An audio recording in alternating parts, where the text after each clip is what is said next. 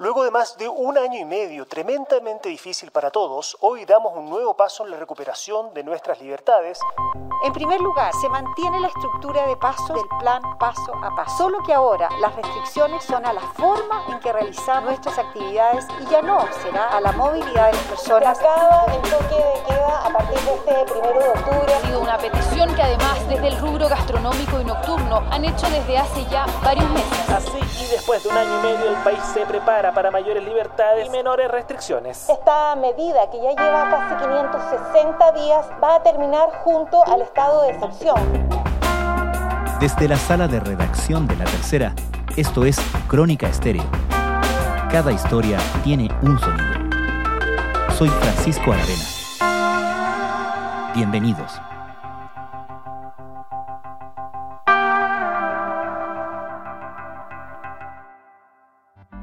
Dados estos avances en el combate a la pandemia y para aumentar los niveles de libertad y movilidad de la ciudadanía, para fortalecer la recuperación del empleo y la economía y para asegurar el buen funcionamiento de nuestra sociedad, hemos decidido no renovar el estado de excepción, el que terminará este próximo jueves 30 de septiembre. La última extensión del estado de excepción constitucional como parte de las medidas para enfrentar la emergencia de la pandemia del coronavirus ya había resultado controversial. Esta vez, con indicadores más positivos a la vista, el gobierno anunció que no renovará esa herramienta extraordinaria cuyo efecto más visible y discutido era la imposición del toque de queda. Ahora, se anuncia, el énfasis no estará en las restricciones a la movilidad de las personas, sino en las condiciones para realizar una serie de actividades con el pase de movilidad y por lo tanto la vacunación como pieza clave. Sin embargo, la lucha contra el COVID-19 está lejos de quedar atrás, más con la temida variante Delta, que en otros países ha causado importantes retrocesos, ya consolidada como la cepa del virus que más circula en el país, y en momentos en que el esperado aumento de los contagios como consecuencia de las celebraciones de fiestas patrias aún no se refleja en las cifras. Son factores que obligan a autoridades, instituciones y cada uno de nosotros a poner siempre una duda, un condicional ante cualquier compromiso o proyección futura. Si el panorama no empeora, podemos hacer tal o cual cosa. Además, la recuperación de ciertas libertades y la manera en que tomemos o no medidas de autocuidado marcarán nuestras relaciones y comportamiento social. ¿Qué podemos esperar del desarrollo de la pandemia en los próximos meses? ¿Qué cálculos hace el gobierno en el delicado equilibrio entre la reactivación de la economía y la vida cotidiana y el control de la enfermedad? En este contexto, sin el estado de excepción, tenemos dos instrumentos desde el Ministerio de Salud que nos permite hacer frente a la pandemia por ser considerada un riesgo sanitario. Mira, quizás lo más importante es que si antes de este cambio anunciado por el paso a paso las restricciones estaban muy enfocadas en de tener cierta actividad en ciertos lugares, eh, digámoslo así, tú cuando estabas en una fase 1, en una cuarentena, en teoría no podías salir de tu casa salvo que hubiera una excepción muy grande. Hoy día esto cambia hacia una lógica de estar pendiente de las condiciones en las cuales tú puedes hacer actividades. Eso lo marcaba la subsecretaria Paula Daza cuando hizo el anuncio. Sebastián Rivas es editor de La Tercera y panelista de Radio Duna. Esto, por ejemplo, implica que tú vas a tener ciertas condiciones donde puedes realizar actividades que antes estaban totalmente prohibidas, salvo que estés en una situación muy crítica, pero vas a poder, por ejemplo, ir al gimnasio, vas a poder, por ejemplo, ir a un partido de fútbol, vas a poder, por ejemplo, ir al cine. El punto es que todavía siguen existiendo los aforos, es decir, la cantidad límite que personas puedan asistir a ciertas actividades en las distintas fases salvo en el caso de la fase 5, que es la apertura avanzada, que es esta nueva fase que se crea. En este caso, las limitaciones son prácticamente nulas e inexistentes, pero siempre y cuando todos los asistentes estén con pase de movilidad. Aquí yo me quiero explayar en un punto que acabo de mencionar como requisito fundamental para la realización de nuestras actividades, que es el pase de movilidad un documento que puede obtener toda persona que tenga su esquema completo de vacunación. Este pase... El pase de movilidad tú lo obtienes haciendo una pauta completa de vacunación. Por lo tanto, esta fase esta fase 5, digamos, que se lanza y que tiene muchísimas más, eh, digamos, muchísimas menos restricciones y muchísimas más posibilidades, eh, te apunta a la estrategia del gobierno que ha venido consolidando en los últimos meses y que es apostar a que, en el fondo, las libertades van a ir creciendo progresivamente asociadas a la vacunación. Eh, una estadística donde Chile tiene el 90% de la población objetivo mayor de, mayor de 17 años vacunada, pero eh, donde, el, donde de todas maneras en el fondo cada extra que tú puedas ganar va a ayudar a que las posibles subsecuentes olas sean de un impacto mucho menor. Esquema de vacunación que se refiere a las dos vacunas, no a la, no a la tercera, ¿no? Se refiere a las dos vacunas o en el caso de que tú te hayas vacunado en Chile con el Cancino, eh, que es esta vacuna de una sola dosis, Tú tienes que tener eso completo para tener tu pase de movilidad. No se refiere todavía a la tercera dosis, no se refiere al refuerzo. Uno podría asumir que en el futuro eso va a ser así, en la medida de que los estudios están apuntando a que es bueno y es positivo tener una dosis de refuerzo. La discusión más bien es ética de si corresponde tener una dosis de refuerzo ahora cuando hay muchos países donde falta tener dosis, pero no hay mucha duda de que una dosis de refuerzo ayuda en algún grado. Uno podría esperar, y, de hecho eh, la, farmacéutica Pfizer, que es una de las que tiene una de las vacunas más reputadas con respecto al COVID-19, planteaba que según sus expectativas es probable que la peor parte de la pandemia, esta parte que nos ha obligado a distanciarnos, a encerrarnos, eh, pueda quedar atrás en un año más al ritmo que vamos, pero que es muy posible que eh, esta pandemia, digamos, y este, este COVID-19 tengamos que enfrentarlo con vacunaciones anuales o semestrales, como pasa por ejemplo con el virus de la influenza. Y a propósito de eso, Sebastián, ¿cómo se compara este nuevo esquema de libertades versus restricciones con lo que vemos en otros países, particularmente dentro de la región? Cuando tú empiezas a mirar qué es lo que está ocurriendo en otros países, efectivamente hay una cierta coincidencia eh, incluso más allá de las ideologías en que los países están yendo hacia aperturas. Eh, por ejemplo, Argentina hace unas semanas anunció medidas muy similares a las que está anunciando Chile en este momento. Incluso fue más allá y planteó dejar de usar la mascarilla en lugares abiertos y públicos, cosa que el gobierno no ha planteado y que, según yo entiendo al menos, es un no punto de partida, digámoslo así. O sea, eh, uno podría esperar que los cinco meses y medio que le queda al gobierno no vaya a variar eso y que tú siempre tengas que estar usando mascarilla, porque en general es una medida extra de protección y así lo han marcado todos los expertos. A lo menos en lugares públicos, en lugares que son cerrados o en transporte, por ejemplo, no hay ninguna duda de que tú lo tienes que usar. O sea, no hay, no hay ni que pensarlo. Eh, pero dentro de ese margen, eh, uno dice, sí, se, se, está avanzando hacia esa, hacia esa línea. Y de hecho, cuando tú sales de la región y te comparas con países que pueden tener pautas de vacunación, mm, digamos, en términos de cantidad similares para Chile, y que, son los países del primer mundo, la comparación es todavía más, más fuerte. O sea, eh, si tú tienes y te gustan los deportes estadounidenses, ver un fin de semana actual, un partido, por ejemplo, de la Liga de Fútbol Americano, la NFL, o ver cómo terminó la temporada del básquetbol, o ver los conciertos, es ver un mundo que efectivamente está más allá de la pandemia. Eh, donde, claro, están tomadas las mm.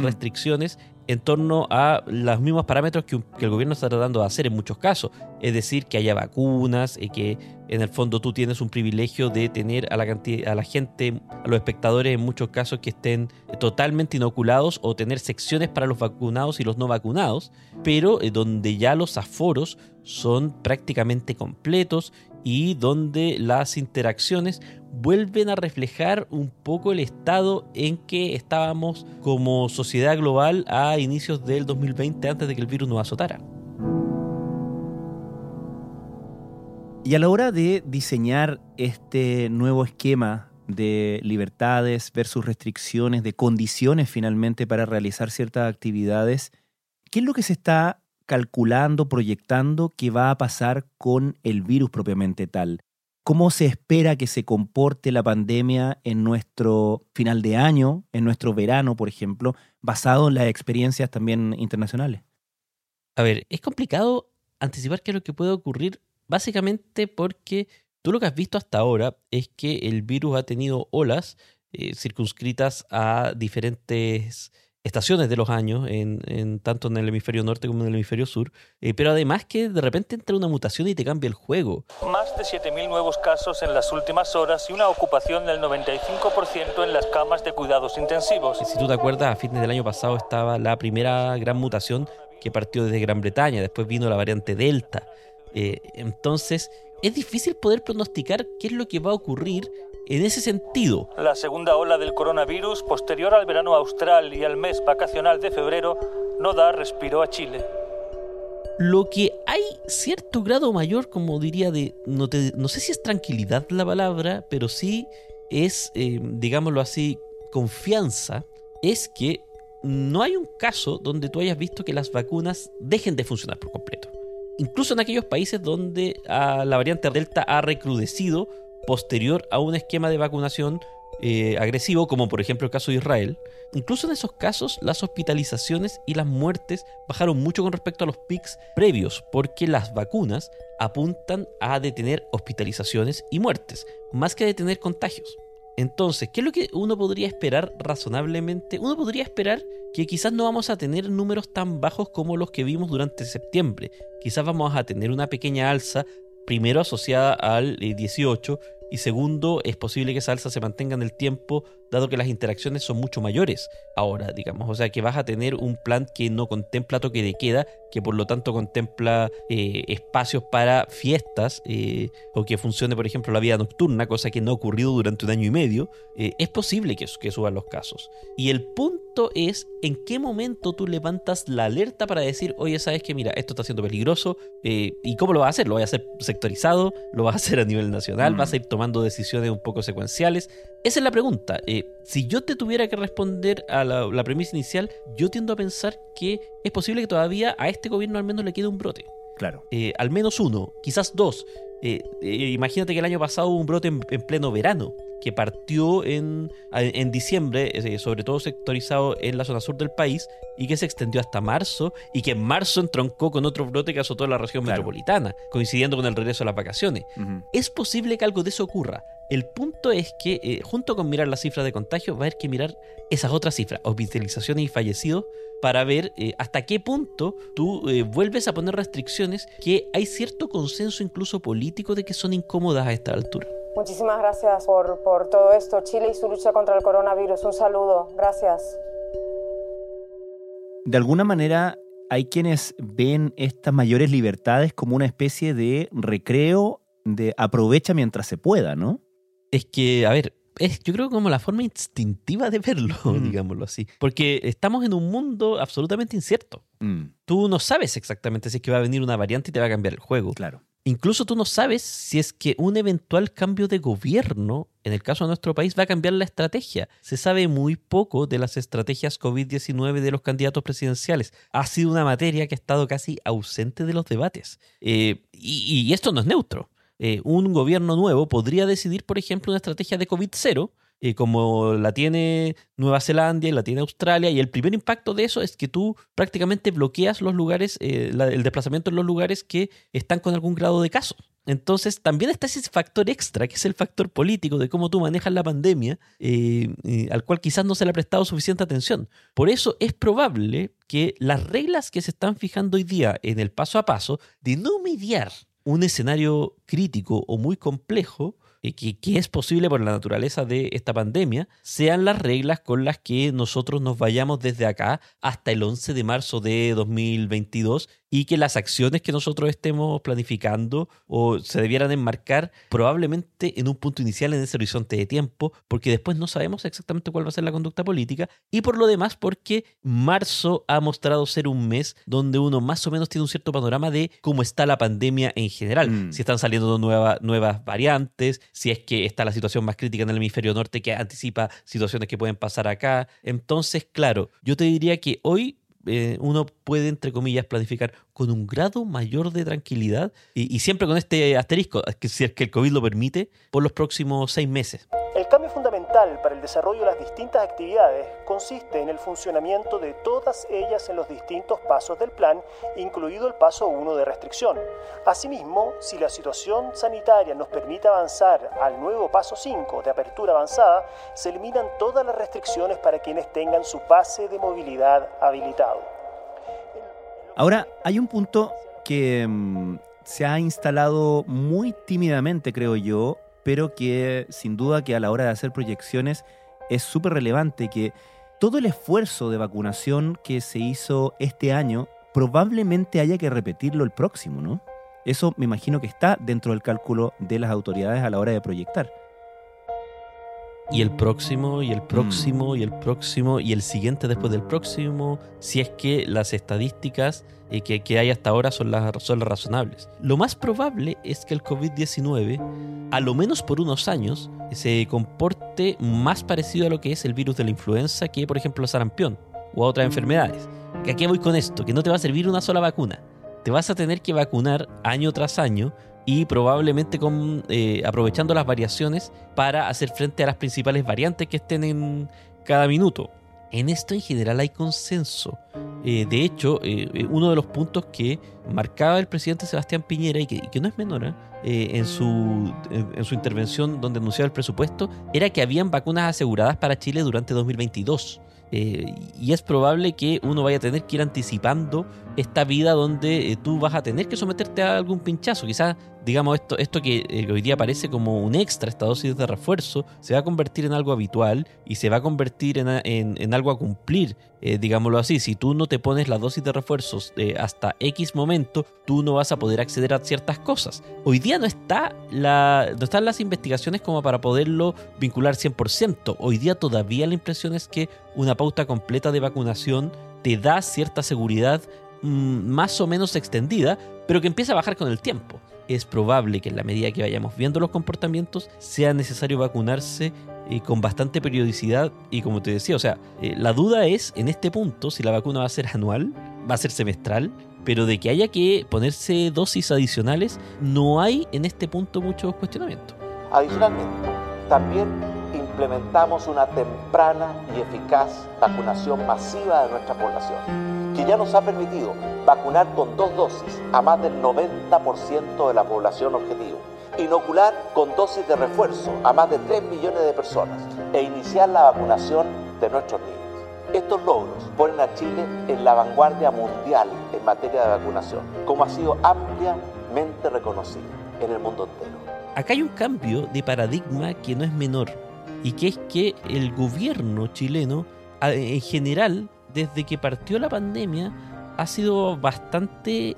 ha tomado una estrategia de acompañar con decisiones bien claras eh, a las personas y el rumbo que tienen las personas que tomar en términos de señalización. O sea, una cuarentena no sales de tu casa, una, un toque de queda tú no puedes estar después de cierta hora. Lo que vamos a vivir después, desde el viernes en adelante, deja muchas decisiones en manos de las personas. Y esto es un factor que es relevante porque tú no sabes cómo nos vamos a comportar después de un año y medio de pandemia. Eh, por lo tanto, acá va a haber gente que siente que se tiene que cuidar más, acá va a haber gente que siente que no se tiene que cuidar tanto, que privilegia otras cosas. Y probablemente ese es el punto como que yo pondría quizás más énfasis. Acá la responsabilidad pasa de nuevo a manos del ciudadano en una gran proporción y en eso hay que ser responsables porque esta enfermedad, como pocas, es una de las que no solo te afecta a ti, no solo es que tú te contagies, tú puedes contagiar a otras personas. Entonces, se abre una etapa donde tenemos muchos más controles, sabemos mucho más de la enfermedad, tenemos las vacunas, pero donde también la responsabilidad personal va a ser puesta a prueba y eh, es un minuto interesante para ver cómo nos comportamos nosotros como sociedad y como individuos ante esta devolución de libertades personales que comienza a partir del viernes. Los anuncios que hacemos hoy significan mayores libertades, pero también exigen mayores responsabilidades de todos los chilenos. Sebastián Rivas, muchas gracias. Gracias a ti. Estoy seguro que con unidad, con disciplina, con responsabilidad y con solidaridad superaremos esta pandemia y recuperaremos en plenitud nuestras vidas. Muchas gracias.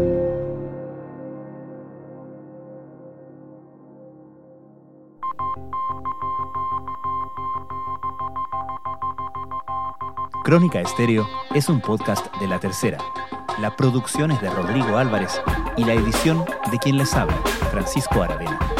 La postproducción de audio es de Michel Poblete. Nuestro tema principal es Hawaiian Silky de Sola Rosa, gentileza de Way Up Records. Los invitamos a encontrarnos mañana en una nueva entrega de Crónica Estéreo.